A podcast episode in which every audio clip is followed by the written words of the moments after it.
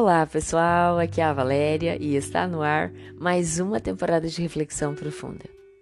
O podcast que traz para você mensagens de luz. Instrumentos do bem ou do mal? Não sabemos se é um conto, um fato, uma lenda. Mas conta-se que havia um burro amarrado a uma árvore. Alguém que passava simplesmente resolveu soltá-lo. Não questionou se haveria um motivo para o animal estar ali, se seu dono estaria por perto. Solto, o animal pôs-se a correr. Chegou a uma horta próxima e, por estar faminto, foi devorando tudo que havia sido plantado. A mulher do dono da horta ficou extremamente zangada. Afinal, a horta custara a ela e ao marido muitas horas de trabalho. E aguardavam poderem lucrar com as vendas dos legumes e das verduras. Por isso, tomou de uma vara forte e afugentou o burro, batendo nele violentamente. Quando o dono do burro viu chegar, todo machucado, foi verificar o que acontecera. Ao tomar ciência de que os maus tratos tinham sido causados pela esposa do seu vizinho, foi tirar satisfações. Cheio de raiva, agrediu verbalmente a mulher. De volta ao lar, à noite, o marido e os filhos ouviram o um relato dela e ficaram indignados. Furiosos, foram à casa do agressor e, depois de palavras muito ofensivas e palavrões, chegaram às agressões físicas. Foi uma grande confusão, com feridos de ambos os lados. Ambulância, hospital, autoridades policiais.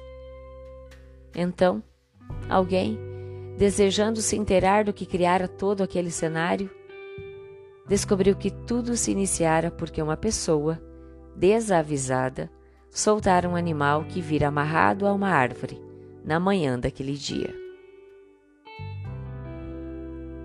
Trata-se de uma história que pode nem ser verdadeira.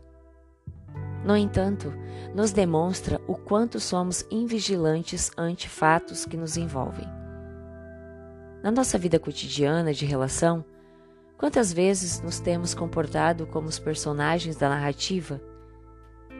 Reagindo de imediato, de forma precipitada, nos tornamos instrumentos do mal, criando infelicidade para nós e para os outros. Muitos problemas podemos evitar se educarmos a nossa vontade, não cedendo facilmente ao mal, pensando antes de agir, medindo palavras para não provocarmos discussões acirradas. O apóstolo Paulo, em sua carta aos Romanos, faz-nos um significativo alerta sobre a necessidade de resistirmos ao mal. Reconhecesse ainda frágil, por vezes não fazendo o bem que desejava, mas o mal que não queria fazer. Parece-nos que ele nos está descrevendo, relatando o que nos ocorre tantas vezes a cada dia. Formulamos votos de fazer o bem, de sermos mais cordatos, mais calmos, de pensarmos antes e só tomarmos atitudes depois. Contudo, quando percebemos, já dissemos a palavra ofensiva. Costumamos dizer que a carne é fraca. No entanto, quem grita, quem se exaspera, não é a carne. Somos nós. Espíritos que comandamos o corpo de carne que nos serve de instrumento.